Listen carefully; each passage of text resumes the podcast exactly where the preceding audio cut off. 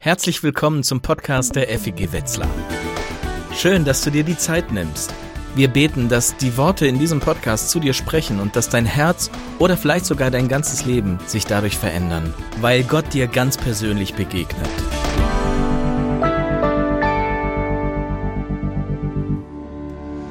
Bevor wir, bevor wir anfangen, ganz kurz, Mathilda, Luise, ihr seht großartig aus. Wirklich.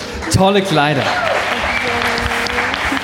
Und dafür klebe ich euch jetzt mal hier so einen Zettel einfach Wow, an, danke. damit man es nicht vergisst.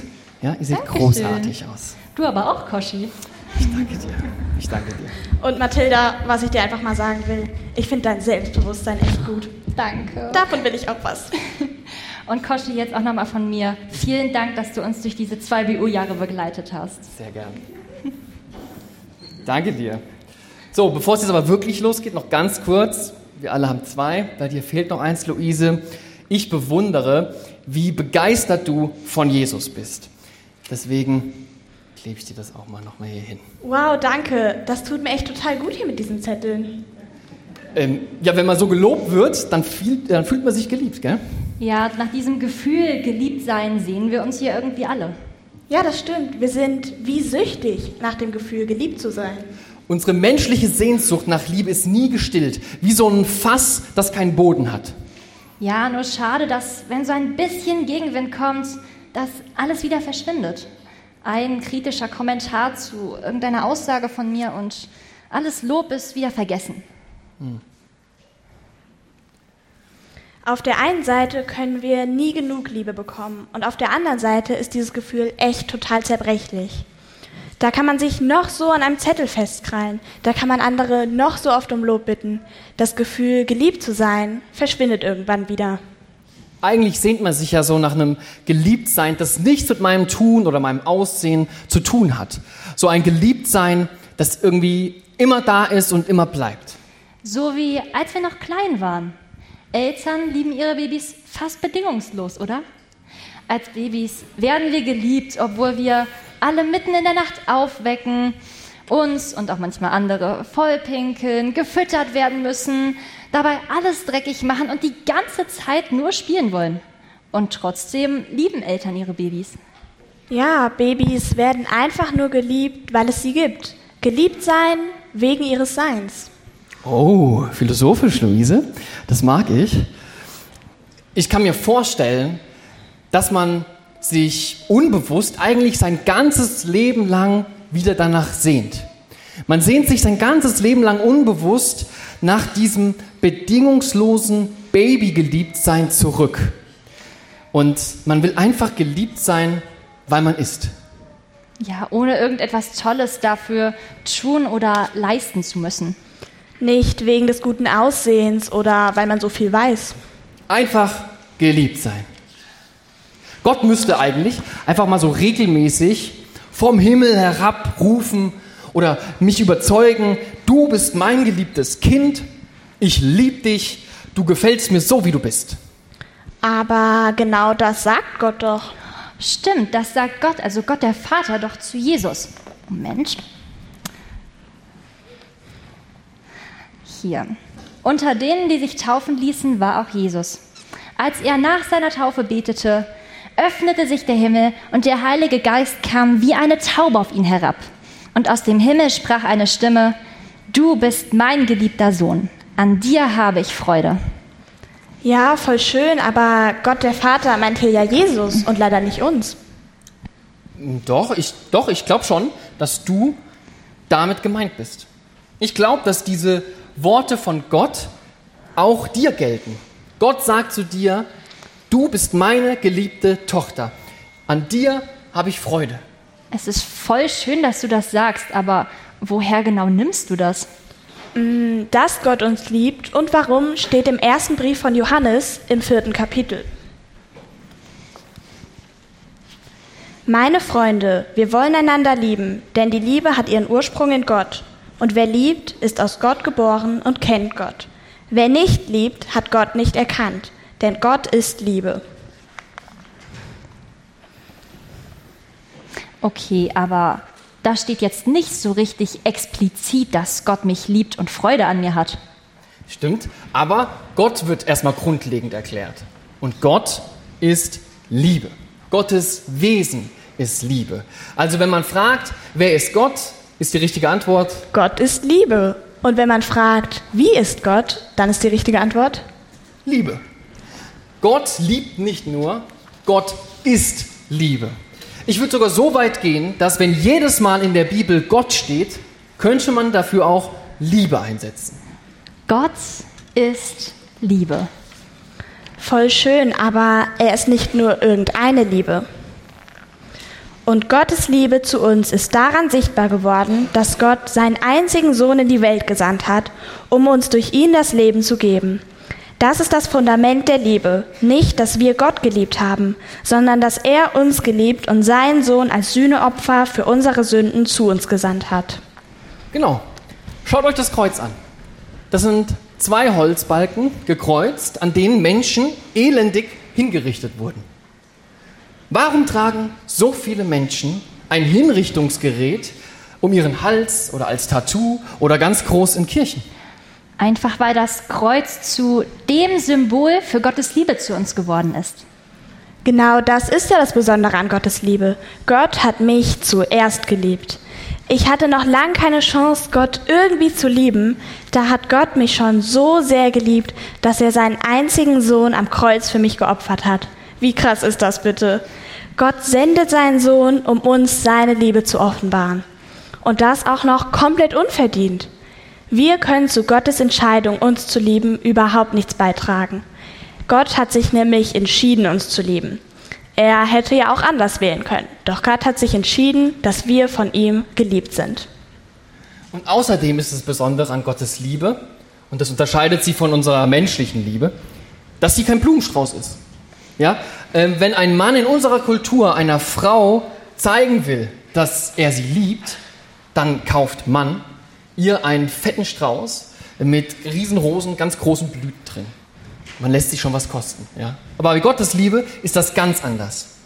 Gott offenbart uns seine Liebe zu uns, indem er alles gibt. Gott gibt seinen Sohn. Gott opfert seinen Sohn, damit alles, was uns von Gott trennt, gesühnt ist. Und durch das Kreuz kann uns nichts, absolut nichts mehr von Gottes Liebe trennen. Genau. Und deswegen kannst du eben auch davon, also begründet davon ausgehen, dass das, was Gott zu Jesus sagt, auch dir gilt. Ja? Du bist mein geliebtes Kind. An dir habe ich einfach Freude. Du bist geliebt. Unverdient, ohne dass du irgendetwas dazu beigetragen hast. Gott hat sich entschieden und Gott gibt alles. Das Kreuz zeigt uns, Gott liebt mich. Ich bin von Gott geliebt. Und Gott freut sich über mich, weil er mich liebt. Hm, das fühlt sich irgendwie ein bisschen komisch an, einfach so zu sagen. Es fühlt sich komisch an, sich das vorzustellen, dass Gott sich über mich freut, aber das glauben Christinnen und Christen.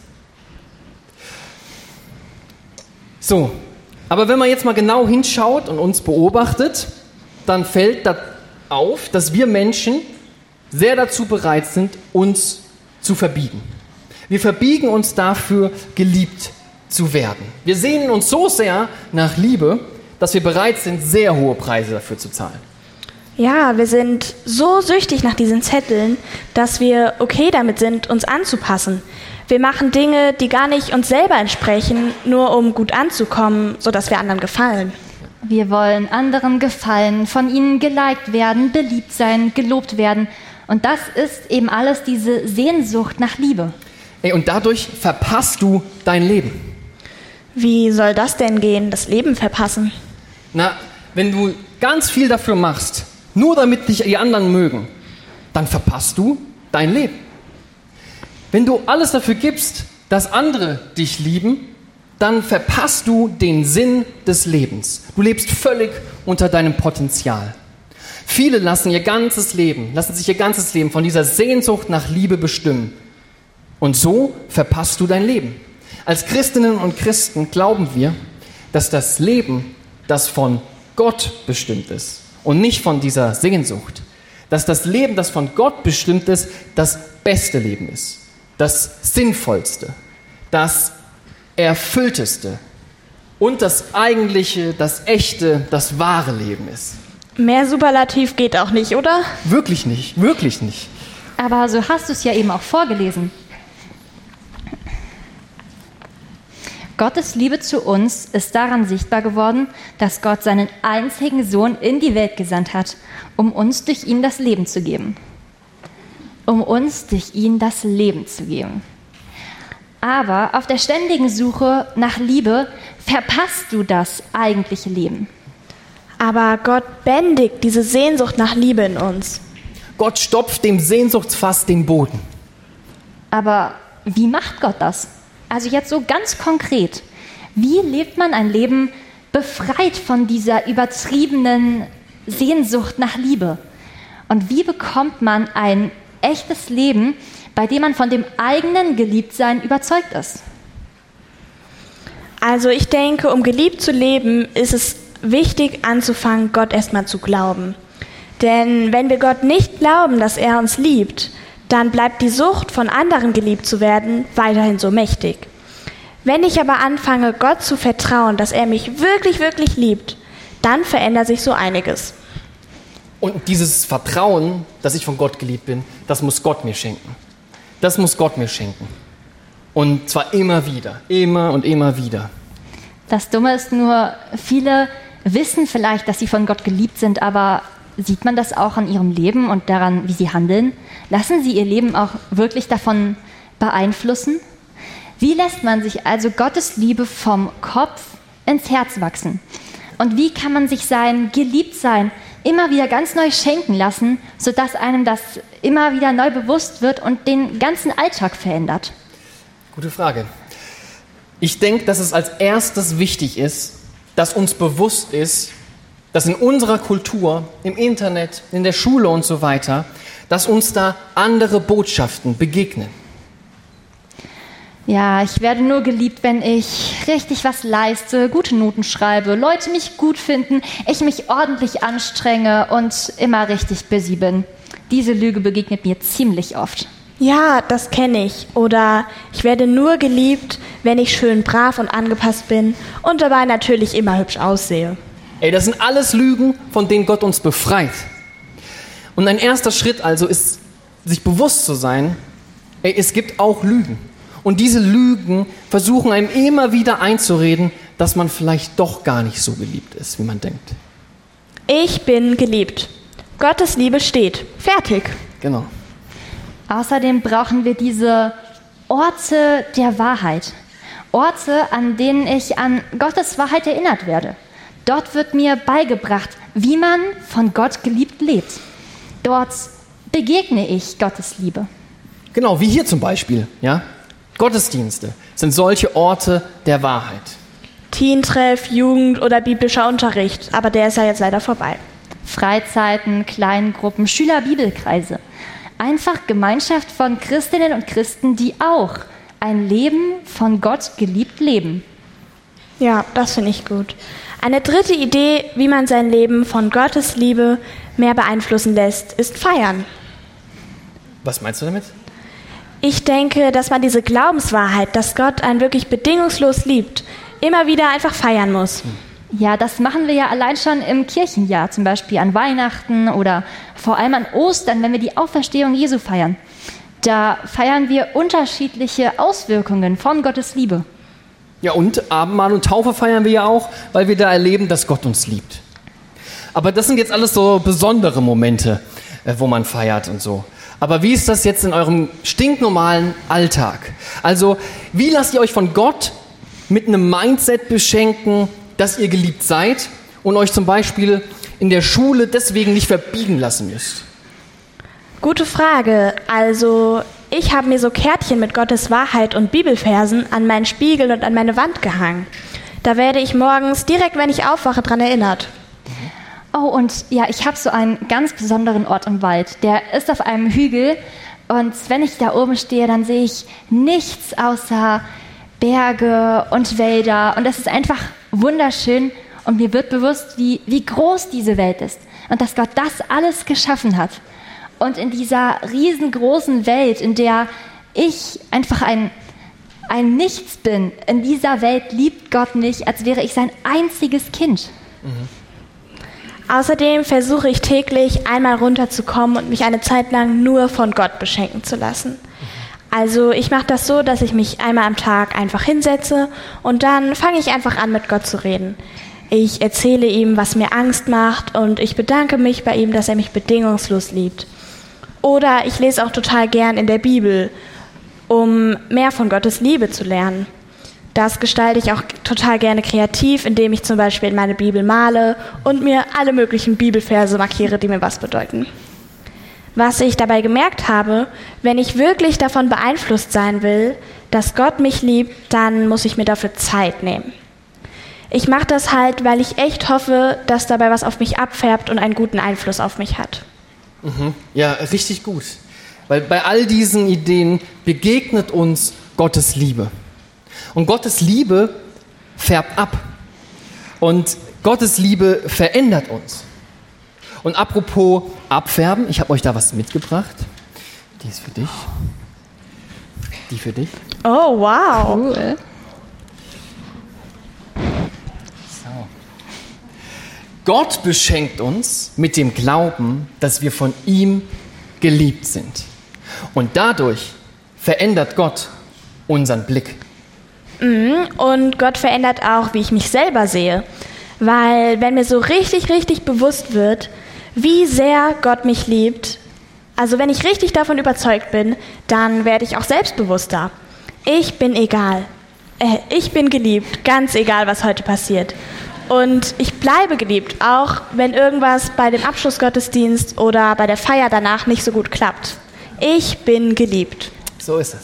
Und ich traue mich, zu mir selber zu stehen und brauche keine Angst zu haben, dass andere mich nicht mögen. Ich bin geliebt, egal was andere zu mir sagen, über mich denken und ich muss absolut nichts tun, um sie in irgendeiner Weise zu beeindrucken. Genau, und ich brauche immer, also von diesen Zetteln brauche ich einfach immer weniger. Ich werde freier von der Sucht nach Anerkennung, von der Sucht nach Aufmerksamkeit. Ich brauche nicht mehr so viele Likes, so, ich bin nicht mehr so abhängig vom Lob, weil ich vertraue, ich bin geliebt. Und durch den Glauben daran, dass ich von Gott geliebt bin, verändert Gott auch meinen Blick auf andere. Das steht doch auch in unserem Bibeltext. Meine Freunde, da Gott uns so sehr geliebt hat, sind auch wir verpflichtet, einander zu lieben. Ihn selbst hat niemand je gesehen, doch wenn wir einander lieben, lebt er in uns und seine Liebe hat uns von Grund auf erneuert. Ja, seine Liebe erneuert uns von Grund auf. Gottes Liebe schenkt uns einen neuen Blick auf die Leute um uns. Auch sie sind alle, jeder einzelne, von Gott geliebt. Auch wenn sie das vielleicht noch nicht glauben können. Und das wiederum ändert mein Denken über sie. Ich will ihnen irgendwie helfen, ein von Lügen befreites Leben zu leben und sie einladen, sich einfach von Gott lieben zu lassen. Ey, und das wünschen wir euch, Beulerinnen und Beuler.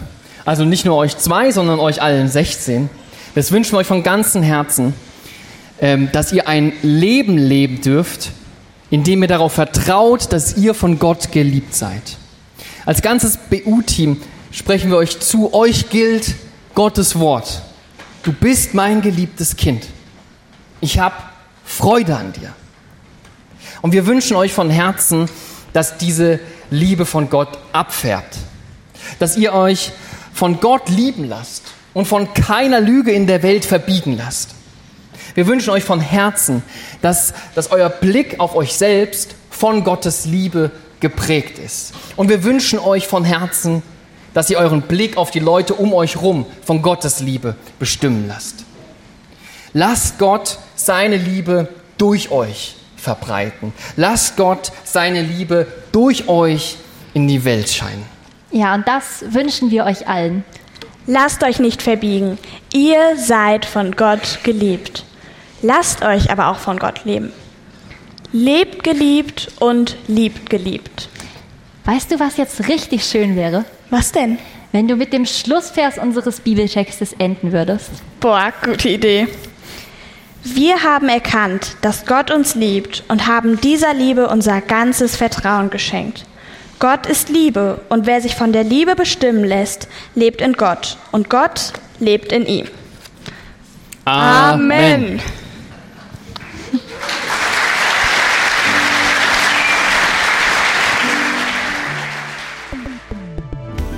Wir hoffen, dass dich diese Predigt ermutigt und herausgefordert hat. Wenn du Fragen hast oder dich weiter mit uns connecten willst, dann schau doch auf unseren Social Media Kanälen vorbei oder nutze unsere Webseite feg-wetzlar.de. Wir freuen uns darauf, dich kennenzulernen.